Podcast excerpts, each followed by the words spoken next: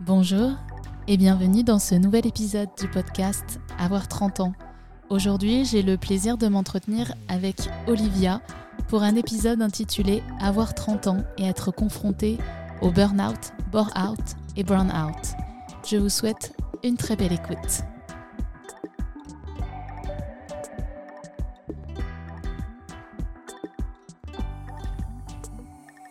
Bonjour pour ce nouvel épisode du podcast Avoir 30 ans. Je reçois aujourd'hui Olivia avec qui nous parlons depuis l'île de la Réunion. Bonjour Olivia. Bonjour. Est-ce que tu peux nous en dire un petit peu plus sur toi, si ce n'est que tu as la trentaine, on s'en doute Oui, euh, du coup je m'appelle Olivia, j'ai 33 ans, euh, je suis réunionnaise et euh, je suis chimiste, ex-chimiste en cours de reconversion professionnelle. Euh, voilà, et je pense que c'est sur ce sujet-là qu'on va discuter aujourd'hui. Effectivement, on va parler de euh, ta, euh, ton début de carrière professionnelle avec tes études mm. et puis de ta reconversion. Le thème aujourd'hui qu'on voulait aborder dans ce podcast, c'est le bore-out, euh, mais aussi le brown-out et on parlera du burn-out, un phénomène qui a beaucoup touché les gens, qui touche beaucoup les trentenaires et dont on a commencé à parler, je pense, un peu avec le Covid, puisque beaucoup de personnes se sont rendues compte une fois confinées chez elles que leur, les enjeux professionnels n'étaient pas ce à quoi elles aspiraient et que ben, voilà, ça a déclenché chez certains des envies de reconversion ou même des prises de conscience. Euh, raconte-nous comment euh, toi tu as démarré dans la vie professionnelle en, tant que chimiste. Moi, j'ai fait un parcours euh, scientifique classique au lycée et puis ensuite après le bac, je me suis orientée vers la chimie un peu par hasard, on va dire. Je savais pas vraiment trop quoi faire. J'avais été pas super informée. Je trouve que voilà, mon, enfin du moins à mon époque, quand euh, quand on passait le bac, euh, on était censé après choisir euh, les études qu'on doit faire pour pour faire carrière, quoi. Mais enfin personnellement, j'ai été mal informée. Du coup, je savais pas trop quoi faire. Un peu par élimination, quand on a fait un parcours scientifique, finalement, on voit soit en médecine, soit en en prépa pour faire une école d'ingé ou soit à la fac quoi. Donc du coup moi je suis allée à la fac. Et j'ai choisi la chimie euh, un peu par euh, par élimination on va dire. Et euh, le truc c'est que j'ai réussi en fait. J'ai réussi chaque année universitaire jusqu'à jusqu'au doctorat. C'est comme ça en fait que j'ai commencé ma carrière. Donc après ma thèse en chimie j'ai trouvé un emploi j'ai mis à peu près un an, un peu moins d'un an à trouver quand même, mais euh, mais j'ai trouvé euh, en tant qu'ingénieur chimiste, ingénieur de recherche quoi. Et euh, voilà, j'ai passé presque six ans dans cette société-là avant de de, de, quitter mon, mon, CDI pour entamer une reconversion professionnelle. En fait, tu as suivi un peu la voie royale depuis le début. c'est vrai que quand on réussit, bah, souvent quand c'est dans les critères scientifiques, effectivement, on va à la fac ou on va souvent en médecine. Après, tu es mm. même allé jusqu'au doctorat, je crois. Donc, mm. effectivement, tu as vraiment suivi la voie royale, mais c'est vrai que euh, tu n'as pas eu ni d'accompagnement, ni même de, véritable temps pour te poser la question de est-ce que ça te convient, est-ce que ça va te plaire, est-ce que professionnellement, c'est ce à quoi tu aspires? Oui, tout à fait. Après, la voie la royale, je sais pas, mais euh, en tout cas, c'est vrai qu'à l'école, je réussissais plutôt bien. Du coup, on m'a dit, bah, un parcours scientifique et, comme ça, voilà, tu pourras faire tout ce que tu veux, sauf que on te dit pas, on te dit pas vraiment euh, qu'est-ce que c'est euh, toutes les voies possibles. On reste sur des trucs assez classiques et voilà, à la sortie du bac, je, je savais pas quoi. Donc oui, j'ai pas pu me poser les bonnes questions et puis en fait, si j'ai si j'ai continué aussi loin, c'est parce que je réussissais tout bêtement. Je réussissais donc je me posais pas de, questions. Euh, c'était une continuité pour moi du parcours scolaire finalement, l'université c'était euh, tout ce qu'on m'avait toujours demandé, passer des examens, réussir, passer à l'étape supérieure, quoi, c'est tout. Et euh, donc je l'ai fait euh, tout, bêtement, j'ai suivi le petit chemin bien tracé. Et puis et puis quand même arrivé en master, j'ai commencé à, à sentir qu'il y avait quelque chose qui allait pas. Je je pense que voilà, je, je, me suis quand même rendu compte que ben je me suis en fait je me suis toujours ennuyée, toujours ennuyée dans tout, mon parcours, je me suis ennuyée, ça m'intéressait pas spécialement. Et, puis, et je voyais non, je me projetais pas du tout. En fait, je me rendais pas compte que là, je faisais des études pour faire un métier euh, que je ferais le reste de ma vie, quoi. c'est, je pense que c'est en master quand j'ai vu que mes, mes camarades de classe euh, avaient l'air passionnés, qu'ils étaient euh, réjouis après leur stage et tout, que je me suis dit ah bah mince, moi c'est pas le cas en fait. je veux pas faire ça finalement. je crois pas que j'ai envie de faire ça. Mais voilà, je savais pas quoi faire et puis j'étais lancée quoi. Donc j'ai continué tout simplement. L'orientation, euh, alors je pense que c'est toujours le cas maintenant, mais je me rappelle que mon orientation, moi, c'était catastrophique. C'est-à-dire qu'il y avait des conseillers pédagogiques qui ne connaissaient pas les formations, qui ne savaient pas comment nous orienter. Derrière, on avait aussi parfois une pression familiale qui nous disait, ben, comme tu dis, hein, il faut passer des examens. Plus loin tu vas dans tes études, plus tu fais d'années de fac, mieux ce sera. Et il y avait aussi une image hyper négative renvoyée par euh, toutes les personnes qui allaient faire une formation euh, soit professionnelle directement, enfin professionnalisante, ou euh, une formation quelque chose de manuel. Euh, c'était entre guillemets mal vu, ou c'était des gens à qui on disait qu'ils n'allaient pas réussir leurs études. alors que mhm. c'est très dommage parce que y a, toutes les formations sont complètement valables et louables. Donc il y avait effectivement cette fausse sélection où on nous faisait croire que plus on faisait des années d'études, plus forcément on allait réussir et faire quelque chose de mieux sans jamais vraiment se poser la mhm, question de est-ce que ça nous convient. Non, non, c'est vrai. Et en plus, c'est complètement faux, hein, comme tu disais. Enfin, euh, déjà, toutes les voies sont très bien. Hein. Il n'y a pas, il a pas de, de hiérarchie Mais en plus, plus tu vas loin, plus tu es diplômé, plus c'est difficile de trouver du travail aussi. Hein. Euh, moi, j'ai mis à peu près un an, mais euh, je, j'estime que quand même j'ai eu de la chance parce que ben normalement c'est c'est d'autant, c'est vraiment galère de trouver du travail quand on a un doctorat en plus dans, un, dans une filière aussi spécialisée. Enfin, c'est pas parce qu'on fait des études et qu'on va loin que c'est plus facile après euh, de hum, s'insérer professionnellement loin de là. Ouais, sur le marché de l'emploi. Donc, tu as dit que tu avais, mmh, mmh. euh, exercé pendant six ans en tant que chimiste. Déjà, dès le master, tu sentais un petit peu que cette voie n'allait pas te convenir. Ça a dû être difficile ces six années. Ben, en fait, euh, au tout début, la première année, ça allait parce que parce que en fait oui. Alors des masters j'ai commencé à me poser des questions. Puis après il y a eu le doctorat. Le doctorat c'est quand même trois ans. Euh, bon très vite pendant mon doctorat j'ai commencé à m'ennuyer à voir que voilà ça, ça n'allait pas. Mais bon ça a une durée de fin. Donc au bout de trois ans on se dit que ben ça se trouve dans la vie professionnelle ce sera différent. Il y a toujours une étape après où on se dit ça sera peut-être mieux après. Donc on repousse on repousse on repousse. Et euh, quand j'ai trouvé du travail en fait j'ai trouvé dans euh, enfin c'était exactement le type le genre de, poste que je cherchais à avoir euh, que j'ai obtenu. Parce que du coup ce que j'ai oublié de dire c'est que j'ai fait mes études en métropole et je suis revenue à la Réunion pour chercher du travail. Donc c'était compliqué. C'est déjà compliqué quand t'es pas quand t'es mobile géographiquement mais alors quand tu cherches dans un endroit un département bien précis c'est encore pire quoi c'est pour ça que je m'estime assez chanceuse d'avoir trouvé tu avais une difficulté supplémentaire en plus ouais ben franchement à la Réunion enfin je dis à la Réunion, mais quelle que soit la région, quand on se limite à un département ou à une région, on a vite fait le tour hein, des entreprises euh, qui font de la recherche en chimie et qui, qui recrutent. Euh, voilà, à part euh, envoyer des candidatures spontanées et relancer tous les trois mois, il n'y a pas grand-chose à faire. Hein. Donc, donc voilà, j'ai eu quand même de la chance de trouver un poste. Et en plus, comme je disais tout à l'heure, c'est exactement le, type de poste euh, que je cherchais. quoi. C'était euh, c'était un domaine nouveau de la chimie, donc ça me faisait euh, découvrir plein de choses. J'avais des horaires assez cool, un chef de service plutôt souple, un salaire correct. c'était une bonne boîte. Enfin, j'avais pas trop de responsabilités parce que ce qu'il faut savoir, c'est que quand on a un doctorat, en général, on est embauché à des postes assez hauts en responsabilité très vite. Euh, du genre chef d'équipe ou des trucs comme ça où on doit manager et tout. Et moi, je voulais pas du tout ça. Enfin, j'étais pas du tout à l'aise pour ça. Alors là, j'ai été embauchée à un poste d'ingénieur. Ça m'allait, euh, ça m'allait vraiment. Je pense que c'est important quand même de signaler que c'est exactement ce que je recherchais. Donc euh, la première année, j'étais quand même j'étais quand même contente. Puis, je découvrais le secteur, donc euh, j'étais bien occupée, quoi. J'avais beaucoup à apprendre. Et très vite, euh, en fait, euh, une fois passé cette étape de découverte et la satisfaction d'avoir quand même trouvé mm. du travail, puisqu'après des longues études, c'est un peu, entre guillemets, la récompense, tu as commencé à avoir des, Est-ce que je peux appeler ça des symptômes? En tout cas, des un ressenti, un ressenti et un malaise dans ton poste. Ouais, oui, oui. Alors peut-être pas tout de suite des symptômes, mais c'est vrai que dès la deuxième année, Bon, j'ai commencé à m'ennuyer parce que les tâches devenaient assez mécaniques et répétitives, et puis euh, j'avais aussi pas mal de temps libre, quoi. C'est, c'est quelque chose qui est non négligeable. Je, je, je m'ennuyais beaucoup. Je, euh, alors euh, ça s'est pas fait d'un coup, hein, ça a été graduel, mais voilà, au fur et à mesure, on a un peu plus de temps pour soi, rien faire. on étale ses tâches sur une semaine, alors que ben ça peut durer. en vrai, on peut avoir franchement, si je faisais tout au rythme auquel j'avais l'habitude de travailler, je pouvais finir mes semaines le mardi midi, quoi. Enfin, c'était, c'est devenu ridicule, quoi, de devoir étaler ces tâches. Pour ne pas s'ennuyer. Voilà, alors, ouais, voilà, c'est ça en fait.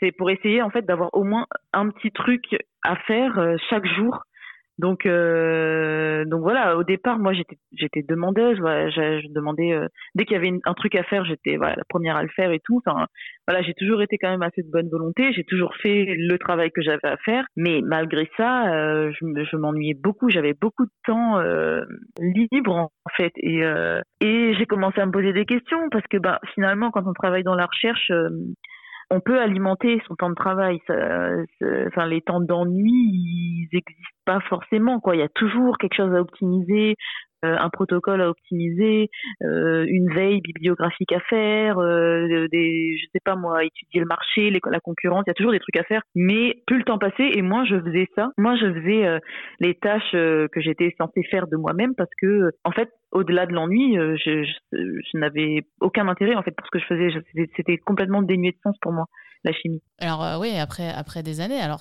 cet, ennui et ce désintérêt, il a un nom, ça mm. s'appelle le bore mm, mm, out. Euh, alors peut-être que ça va te rassurer ou pas, il y a, plusieurs chiffres, mais à peu près euh, sur un chiffre de 2021, 6 Français sur 10 s'ennuieraient dans leur travail. Ça ne veut pas dire qu'ils font un bore out, ça veut juste dire qu'ils mm-hmm. s'ennuient.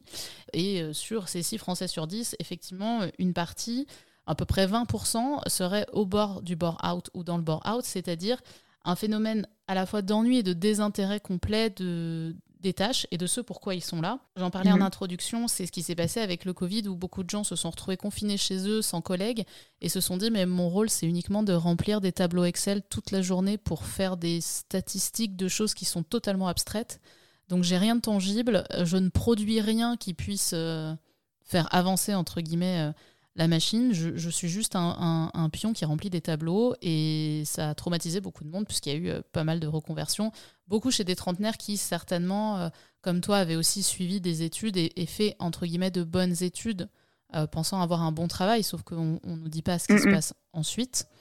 Et toi, le bore out, c'est même illustré par d'autres. donc là, on va parler de symptômes, même mm-hmm. physiques et mentalement. Ouais, bah, carrément. Ouais. Bah déjà, euh, j'ai commencé à être euh, tout le temps fatiguée. J'avais pas d'énergie. C'est assez paradoxal hein, parce que euh, le bore-out, c'est un syndrome d'épuisement par l'ennui. Donc, comment expliquer que en s'ennuyant, on est fatigué?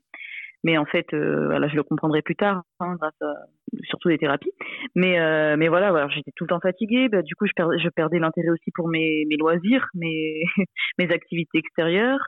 Euh, j'avais perdu l'estime de moi complètement. Bah, j'avais l'impression de, de, plus savoir réfléchir, de plus être capable de rien faire même d'être paresseuse. Hein, euh, quand on quand on passe ses journées parfois euh, à attendre que le temps passe, finalement c'est difficile de penser euh, autrement. J'avais vraiment cette impression d'être nulle et puis j'avais honte parce que bah, je me disais mais c'est moi le problème. Comment ça se fait que j'ai autant de temps de libre dans ma journée? En plus, je suis payée pour ça. Je culpabilisais même de recevoir un salaire euh, en, en, étant euh, dans cet état-là, alors que à côté, ben, les gens étaient, enfin, mais même mon chef et tout était satisfait de mon travail parce qu'on me demandait pas plus. Euh, quand je faisais des réunions et tout, je voyais bien qu'en fait que mon travail était valorisé. Donc je trouvais, je savais pas où était le problème en fait. Et j'ai longtemps cru que c'était, ça venait vraiment de moi. Et après, effectivement, j'ai commencé à avoir des maux physiques parce que euh, je suis retombée dans un trouble anxieux que, que j'avais déjà de base. Mais là, ça s'est vraiment amplifié. Donc, j'ai commencé à faire des crises d'angoisse euh, de plus en plus souvent, de plus en plus fortes. Même sur ton euh, lieu de travail? Ouais, ben, ouais, partout. Clairement, oui, oui, sur mon lieu de travail, partout, euh, tout le temps, en fait. J'avais un niveau d'anxiété euh, vraiment très, très, très haut, constamment. Même quand j'étais pas en crise, mon niveau d'anxiété était très, très haut. Donc, euh, tous les maux physiques qui vont avec l'anxiété, hein, le, poids sur la poitrine, la nausée, la gorge serrée, les maux de tête, les vertiges et tout, enfin, tout ce qui va avec, quoi. Donc, ouais, ça, ça a commencé à être quotidien. Pardon, je te coupe, mais je pense que c'est bien de préciser parce que moi j'ai découvert grâce à mon hypnothérapeute effectivement la différence entre l'angoisse, l'anxiété et le stress. C'est-à-dire que dans le travail, mhm. on peut être stressé parce qu'on a un gros dossier, on a une grosse réunion, on a un projet à, terminer, ou même quand on va passer un examen, on est stressé parce qu'on a la pression de vouloir bien réussir, de se dire est-ce que j'ai tout révisé? Euh, le stress, c'est mhm. pas forcément, ça peut être un stress qui aide à se concentrer, voire même productif parce qu'on on va se mettre à fond dans, un dossier. L'anxiété, c'est euh, plutôt une espèce de tâche de fond qui tourne dans le cerveau, où le cerveau fait défiler toutes les choses négatives qui pourraient se passer, y compris les plus improbables. Hein. Un, espèce de, une vision 360 de tout ce qui peut arriver de négatif en permanence, que ce soit sur nous, sur les autres, sur euh, et du coup, bah, ça devient, euh, enfin, ça te hante, y compris la nuit, euh, y compris le jour, et ça peut provoquer, comme toi tu l'as eu, des, des crises d'angoisse. Bah, là, ce que tu as décrit, c'est un trouble anxieux généralisé. En général, c'est décrit par exactement ce que tu viens de dire. Moi, le trouble que j'ai, c'est un trouble panique. Donc, en fait, c'est la répétition de crises d'angoisse. Et la crise d'angoisse, c'est ton corps qui réagit face à un danger imminent.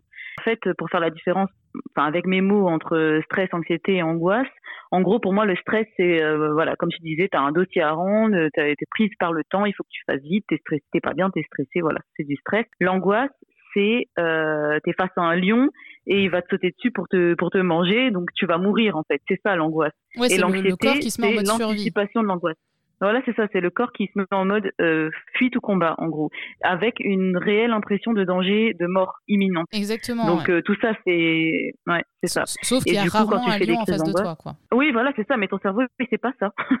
c'est ça le truc, c'est que à chaque fois, il déclenche les mêmes mécanismes de survie, euh, comme si, voilà, tu étais vraiment en, situation de, de, danger imminent. Donc c'est ça, en fait, les crises d'angoisse. C'est pour ça que qu'on ressent toute un, une flopée de, de, de symptômes physiques et euh, c'est un trouble anxieux en fait. Donc c'est quelque chose qui se soigne. C'est pas, c'est pas, euh, enfin voilà, je dis ça pour dédiaboliser quoi. C'est pas la faute de la personne. C'est pas être faible ou quoi que ce soit, c'est un trouble. Oui, et, puis, puis ça peut expliquer aussi que parfois les gens ne comprennent pas, parce que j'imagine qu'on a dû te dire, ouais mais t'as fait des super études, attends, t'as trouvé un emploi dans la région que tu voulais, et puis t'es pas trop mal payé pour ce que tu fais, enfin, je vois pas où est le problème. Ah non, clairement. Sauf non, mais que, clairement. évidemment, quelqu'un de l'extérieur ne peut pas comprendre ce que c'est qu'un trouble anxieux et ne peut pas le voir. Non, et puis c'est vrai quand je parlais de l'ennui, et je pense que c'est ce qui a fait aussi que je suis restée aussi longtemps, autant d'années dans, dans ce mal-être malgré tout, c'est que euh, effectivement on se sent vite coupable parce que ben c'est dur de trouver un travail quoi.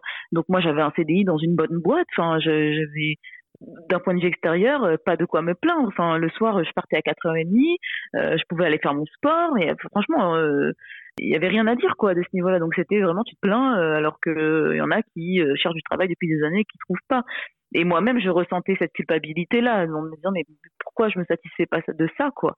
Après l'anxiété, c'est c'est vrai que c'est autre chose. Les deux sont dans mon cas liés, mais l'anxiété, oui, les gens s'ils le vivent pas, c'est rare qu'ils comprennent effectivement, oui. Et tu m'avais parlé aussi un peu d'un autre symptôme qui, qui n'est pas très loin, qui s'appelle le brown out. Est-ce que tu peux nous expliquer ce que c'est? Oui, alors le burn-out, c'est euh, le syndrome de l'épuisement par la perte de sens euh, au travail ou autre. Hein, euh. Donc c'est vrai que moi j'avais un mélange des deux parce que je m'ennuyais par manque de tâches clairement, mais j'avais aussi un désintérêt total quoi. J'ai les deux qui se sont chevauchés pendant toutes ces années. Et je pense que c'est plus cette perte de sens-là qui a nourri l'anxiété, parce que finalement, j'avais l'impression tous les jours de perdre mon temps. Hein. Quand tu sais pas, quand t'es pas à ta place, tu as l'impression que tu perds ton temps, clairement. Tu vois le, les années défiler, et puis tu as l'impression d'avoir rien fait de bien dans ta journée. Alors même si je faisais des choses, hein, et puis voilà, j'ai quand même des collègues qui sont très épanouis dans, leur travail. Eux, ils sont ils sont quand même contents. Donc c'est pas c'est pas un travail euh, bullshit, c'est pas un bullshit job c'est différent. C'est juste que pour moi, bah, euh, je voyais pas l'intérêt en fait, tout simplement. Et c'est vrai qu'on parle souvent du burn-out qui est beaucoup plus connu, euh, où mm. le, burn-out, là, c'est vraiment un épuisement physique, mental, avec parfois des, des, gens qui s'en rendent malades, c'est le cas de le dire, euh, d'un point de vue corporel, quoi, ou qui font des dépressions, mm-hmm. ou qui ont des douleurs, parfois par trop de pression, parfois par un management hyper toxique.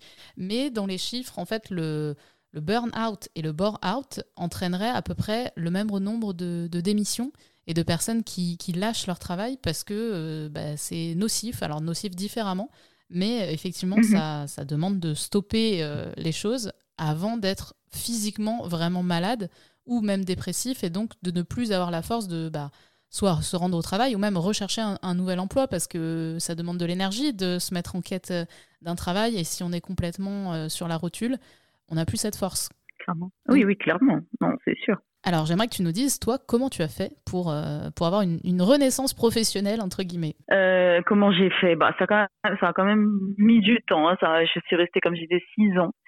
Et euh, en fait, ce qui a fait que je me suis vraiment bougée, je pense que c'est justement le, le, gros retour des crises d'angoisse et de voir que j'avais beau mettre en place toutes les techniques que je mettais habituellement pour, pour surmonter ces phases d'anxiété extrême, ça ne marchait pas en fait et ça ça ne faisait que s'empirer en fait et du coup mon corps m'a parlé vraiment très très fort et de plus en plus fort. plus je, faisais taire la petite voix, euh, plus mon corps s'exprimait et au bout d'un moment c'était plus possible quoi. Je me suis dit je peux peux pas passe à la vie. Hein. Enfin, j'ai que 33 ans. Je vais pas, je vais pas vivre comme ça dans l'anxiété toute ma vie. Donc, euh, donc j'ai réfléchi à ce que je voulais faire. Alors au début, j'ai voulu changer de boîte. Je, je trouve que c'est un premier pas de beaucoup de personnes qui font des bore-out. Ils disent toujours, comme je, comme je disais tout à l'heure, ils disent toujours que l'étape suivante, ça ira mieux. Et du coup, j'étais aussi là-dedans. Je me suis dit, je vais chercher un autre emploi dans une autre boîte. C'est peut-être le domaine qui me plaît pas. C'est peut-être ça, ça, ça. Et en fait, en cherchant, bah, au début, j'avais, j'avais commencé, j'avais postulé et tout, hein, j'avais fait, je sais des entretiens, tout ça. Et au bout d'un moment, en fait, je, je, je, je lis une, une offre d'emploi, je lis les missions. Et en lisant les missions, j'ai eu comme euh, un dégoût, en fait. Et je me suis dit, mais en fait, je veux plus faire ça. Je veux plus faire chimiste tout court. J'ai pas envie de faire ces missions-là. Je saurais les faire, mais j'ai pas du tout envie. Et c'est à ce moment-là que j'ai eu le déclic en me disant, mais ça sert à rien, en fait. Ça sert à rien de continuer dans cette voie c'est pas grave, euh, faut que tu cherches, faut que je trouve euh, ce que je veux faire vraiment de mes journées. Sinon, ça va, ce, n'est que repousser en fait le problème. Donc c'est comme ça en fait que j'ai que bah, j'ai commencé à, à, regarder, à chercher, à faire, à faire un travail d'introspection, à dire, et à explorer euh, bah, plusieurs voies qui pourraient me plaire. Parce que le, le truc, c'est que je m'étais rendu assez vite compte dans ma vie professionnelle et même étudiante que, que ça ne m'intéressait pas la chimie, mais je savais pas vers quoi me, me tourner. En fait, je m'étais, j'avais essayé de me poser un peu pour pour réfléchir, mais finalement, j'avais jamais eu la réponse. Donc là, ouais, j'ai fait quand même un gros gros travail et, euh, et puis j'ai fini par trouver. Et en fait, c'est une fois mon plan euh, euh, rendu possible que j'ai pu poser une rupture conventionnelle. Je suis pas partie avant d'avoir mon plan B assuré en fait. Ouais, je pense que ça c'est un, un, gros élément des gens anxieux, c'est qu'il faut prévoir. Ouais, ouais, ouais. Il faut être bien ouais, C'est clair. Et en plus, en plus, ce qui est paradoxal, c'est que euh, j'ai quitté mon emploi au mois de juin parce que, ben, en fait, la, la, réorientation que je veux demande à ce que je reprenne des études. Et du coup, je suis partie en juin pour pouvoir reprendre des études en septembre. Là, du coup. Et euh, le truc, c'est que quand j'ai arrêté de travailler, j'ai vite euh, commencé à me sentir mieux parce que en par parallèle de ça, j'ai suivi des thérapies et tout. J'ai compris plein de choses sur mon fonctionnement. J'ai compris, j'ai passé les tests pour le, le, haut potentiel et tout. Enfin bref, j'ai compris un peu mon fonctionnement, j'ai compris pourquoi je me suis ennuyée et pourquoi ça m'avait épuisé d'être ennuyée parce que bah, justement intellectuellement j'étais pas nourrie et tout, etc., euh, etc. Et donc le fait de comprendre des choses sur moi et d'avoir arrêté de travailler, ça fait que ben j'allais de mieux en mieux et paradoxalement mieux j'allais et moins j'avais envie de me précipiter dans, dans cette reprise d'études en septembre. Et du coup j'ai fait le choix euh, de faire une année sabbatique. C'est-à-dire que finalement, je m'étais précipitée, j'avais tout, préparé, enfin vraiment tout. Hein, mon voyage était préparé, je devais quitter la Réunion en plus pour euh, pour reprendre mes études et tout. Et euh, deux mois du départ, ben avec mon, copain, on a eu une discussion et je lui ai dit bah finalement j'ai envie de me reposer pendant un an quoi. finalement. Ce qui est, drôle, c'est que on dirait que tu as enfin pris alors le temps de faire une année sabbatique, le temps de te poser, de réfléchir à ton projet, de prendre soin de toi et d'essayer de, de, comprendre des choses aussi sur ton, ton fonctionnement psychologique. En fait, on a l'impression que mm. tu as fait enfin ce, as pris enfin ce temps qu'il faudrait qu'on essaye de tous prendre plutôt à 18-20 ans avant de se lancer dans euh, quelque chose qui convient pas du tout. Tu avais un peu foncé jusque-là et enfin tu as pris le temps euh, pour toi. Ouais, tout à fait. Mais en plus, je pense que l'erreur aussi que j'ai eue et que peut-être que font beaucoup de, de personnes quand ils se lancent dans des études, c'est que moi j'avais l'impression que si je faisais une réorientation pendant mes études, ça aurait été du gâchis parce que je réussissais, parce que j'avais passé déjà X années à, à, à faire des études. Donc, on, tu l'aurais vécu voilà, comme un donc, en fait, on a. Ben, je, pense, je pense que oui, parce que finalement, a posteriori, quand on prend du recul, on se dit que c'est rien. Quand je repense à mes années là des étudiantes, ça aurait été rien de, de faire une réorientation, mais quand on y est, c'est c'est pas rien du tout quoi. Et du coup, euh, c'est ça qui a fait aussi taire cette petite voix euh, qui disait que tu, je ne suis pas à ma place c'est que on a l'impression que c'est un échec, que voilà, que c'est des années gâchées. Et puis, euh, et puis j'ai, j'ai, aussi une tendance, euh, bon, à tort ou à raison, hein, euh, mais c'est que quand il y a une difficulté, donc là par exemple l'ennui ou le fait de pas de pas se sentir à sa place, j'ai, j'ai tendance avant de me poser pour me demander euh, euh, vraiment, enfin pour essayer de comprendre mon fonctionnement ou ce qui va pas ou machin, je vais foncer et être coriace et essayer de surmonter cette difficulté sans réfléchir en fait. Donc c'est pour ça que j'ai toujours foncé, foncé, foncé finalement. Ouais, franchement, c'est vraiment. Euh, alors, c'est pas du tout drôle, c'est pas le terme que je vais envoyer, mais c'est marrant parce que tout ce que tu dis fait écho aussi à plein d'autres épisodes qu'on a fait pour le podcast, ou avec euh, notamment euh, le haut potentiel intellectuel, avec l'anxiété, avec le fait de se conformer à ce qu'on attend de nous pour les études, pour trouver un bon travail. Il y, a un, y a un mélange de tout ça. Mm. Euh, et qui fait mm, mm. qu'effectivement, on, ne prend jamais ce temps, mais même moi-même, il est clair que je ne l'ai pas pris à l'époque, de se dire qu'est-ce que je veux faire, qu'est-ce qui me convient, euh, dans quoi est-ce que mm-hmm. je peux peut-être euh, réussir, et de se dire, bon, bah, il y a une difficulté, ok, c'est pas grave, ça fait partie du parcours, on continue. Ah, voilà, on, est fort, on y va. Ouais, ouais, non, c'est marrant parce qu'effectivement, en plus, je suis concernée par les trois, du coup, l'anxiété, l'ennui, le, le, HPI. Donc, je suis un peu un mix de tous tes podcasts. C'est ça. voilà, mais bon, mieux vaut tard que jamais, hein, on va dire. Oui, il y a aussi, le... puis, enfin, comment euh, la, démarche intellectuelle, elle t'est venue comment de te dire maintenant, je vais aussi euh, aller consulter un, spécialiste et me pencher sur l'aspect euh, psychologique? Ah ben ça c'est à cause de l'anxiété, c'est à cause des crises d'angoisse parce que je m'en sortais plus en fait, je m'en sortais plus tout seul et euh, voilà c'était c'était devenu impossible. Je faisais des crises d'angoisse dans mon sommeil, enfin je veux dire je me réveillais à cause de crises d'angoisse quoi. Ça allait beaucoup trop loin, ça m'épuisait trop, c'était c'était devenu vraiment euh, il fallait il, me fallait de l'aide pour euh, pour comprendre et, soigner ça. Donc c'est l'anxiété qui m'a amené à, consulter. Après, c'est un peu par hasard, euh, j'ai envie de dire que je me suis retrouvée à faire les tests euh, pour le haut potentiel parce que euh, il se trouve que la psy que j'ai consultée, elle était elle, s'y connaissait bien et elle me disait souvent, ça serait bien de le faire, et, etc. Donc euh, bon, moi au début, euh, ça m'intéressait pas spécialement parce que je voyais pas euh, en quoi ça pouvait m'aider. Mais après, dans un but encore de d'essayer de, comprendre mon anxiété et de, de, de la soulager, j'ai fini par faire les tests et bon, finalement, ça n'a pas apporté et des éléments de réponse concernant mon anxiété. Mais par contre, sur mon fonctionnement, euh, sur pourquoi je me suis ennuyée, pour pourquoi ben, même un poste qui normalement est censé être riche intellectuellement, bah pour moi, ça n'était pas le cas. Euh, enfin, voilà. J'ai compris euh, ce fonctionnement-là, quoi. Bah ça, ça fait écho aussi pour moi à un autre épisode de ce podcast. Donc vraiment, tu vas peut-être tous euh, tous pouvoir les cumuler. non, où on parlait, on avait notamment parlé aussi de, du fait de vivre avec une maladie.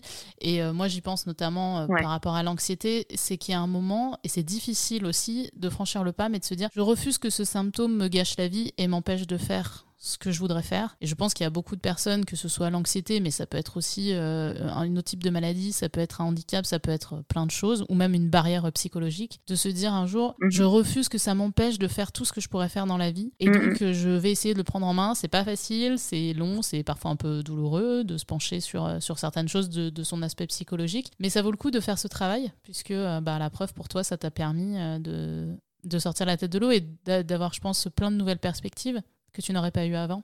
Bah, surtout que hum, pour en revenir sur euh, sur le fait que souvent les gens ils refusent de enfin ils essaient de s'en sortir par eux-mêmes c'est euh, il y a quelques années encore quand j'ai commencé à faire vraiment des, des, grosses grosses crises d'angoisse suite à la première crise d'angoisse que j'ai fait il y a quelques années euh, en fait les gens qui font qui ont un trouble anxieux comme ça qui font des crises d'angoisse à répétition souvent on tombe dans l'évitement parce qu'on associe ben tous les enfin si je veux faire une crise d'angoisse au cinéma, bah, je vais plus aller au cinéma. Si je fais une crise d'angoisse au resto, je vais plus aller au resto. Et peu à peu, comme ça, on restreint le cercle et, euh, et les gens ils tombent vite dans l'évitement. Et en fait, moi, je m'étais tellement renseignée sur l'anxiété et les crises d'angoisse que je voulais à tout prix pas tomber là-dedans. Ça m'était arrivé au tout début de quand j'avais la vingtaine et je voulais plus que ça recommence. Là, quand je voyais que ça augmentait, que mes crises d'angoisse revenaient vraiment très très fort, je voulais surtout pas retomber dans l'évitement. Donc, je me forçais à faire les choses. Je me forçais, j'allais au travail tous les jours. Enfin, je me suis fait arrêter peut-être euh, sur les six ans, j'ai dû me faire arrêter une ou deux semaines. Ben voilà, j'allais quand même tous les jours. Le week-end, je sortais, j'essayais d'avoir une vie sociale plus ou moins riche. Mais en fait, ça donne l'illusion d'avoir un contrôle sur euh, sur euh, bah, sur sa vie. En fait, ça m'a donné l'illusion que l'anxiété ne contrôlait pas ma vie, mais c'est complètement faux parce que ça m'empêchait pas de faire de crise d'angoisse et que parce que les moments n'étaient pas vécus pleinement. Du coup, quand quand tu sors euh, boire un verre avec tes amis, mais que tu fais une crise d'angoisse avant, pendant, après, tu vis pas le moment, quoi. C'est pas, c'est pas possible. Et puis, pour ça aussi certes, t'es sorti boire un verre, mais t'as pas traité le problème à la racine, quoi. Non, mais clairement. Et puis à quel prix? Parce que souvent, euh, quand, mm. après, quand je rentrais, j'étais épuisée d'avoir, parce que ça épuise physiquement et mentalement les crises d'angoisse. Donc, euh, c'était vraiment, voilà, c'était vraiment l'illusion qu'on maîtrise, mais pas du tout, quoi. Donc c'est pour ça ouais, que j'ai que j'ai décidé de, de consulter parce que c'était plus possible toute seule. Quoi. Et alors, je vais terminer par par la question que je pose à chaque fois dans ce podcast, mais toi, elle, aura beaucoup d'écho pour toi, c'est que le fait d'avoir 30 ans, qu'est-ce que ça a changé sur ton regard des choses? Bon, toi, c'est arrivé un petit peu aussi à la période où il y a beaucoup de choses qui ont changé dans ta vie, mais quel regard tu portes mm. maintenant sur le mode de fonctionnement que tu avais avant et ta façon de, voir la vie et,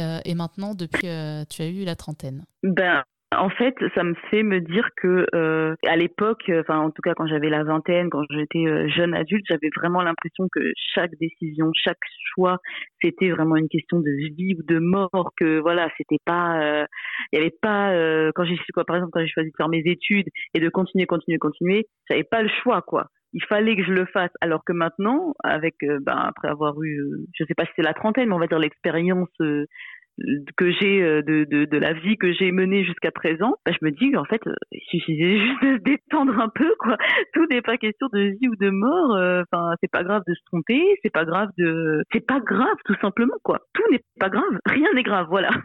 ouais, je pense que c'est une bonne approche parce que après aussi quand on est jeune, on est vachement impliqué, mais on a l'impression que si on se trompe sur quelque chose, ça va être la fin du monde. Sauf que en fait, c'est pas grave de se tromper. Déjà, ça permet aussi de savoir ce qu'on veut et ce qu'on veut pas. Et, et effectivement dans, toute proportion gardée, euh, c'est pas gravissime et ça n'entraînera pas de conséquences euh, à vitam aeternam pour le reste de la vie, quoi. Oui, voilà, c'est ça. Bon, merci beaucoup, euh, Olivia, de nous avoir fait toute cette explication depuis l'île de la Réunion. on te souhaite ben, une super réussite dans tes futurs projets, mais bon, de prendre avant tout le temps de, de, réfléchir à ce à quoi tu aspires. Et merci encore d'avoir porté ce podcast jusqu'à l'île de la Réunion. de rien, avec plaisir. Un grand merci à Olivia qui a partagé avec nous son expérience personnelle et professionnelle. J'espère que désormais vous en savez un peu plus sur le bore out ou encore le brown out qui touche un faible pourcentage de personnes en France, mais ce pourcentage est grandissant et il faut donc agir car cela peut avoir des impacts sur la santé physique et mentale. Vous pouvez notamment retrouver beaucoup de comptes Instagram euh, qui expliquent comment fonctionnent ces deux phénomènes d'épuisement professionnel tout comme le burn-out. Je vous donne rendez-vous sur toutes les plateformes de streaming audio pour les autres épisodes du podcast Avoir 30 ans. Il y en a une quinzaine à découvrir si vous ne les avez pas encore écoutés. Et n'oubliez pas d'en parler à vos familles, à vos amis, à vos collègues et autour de vous. À bientôt!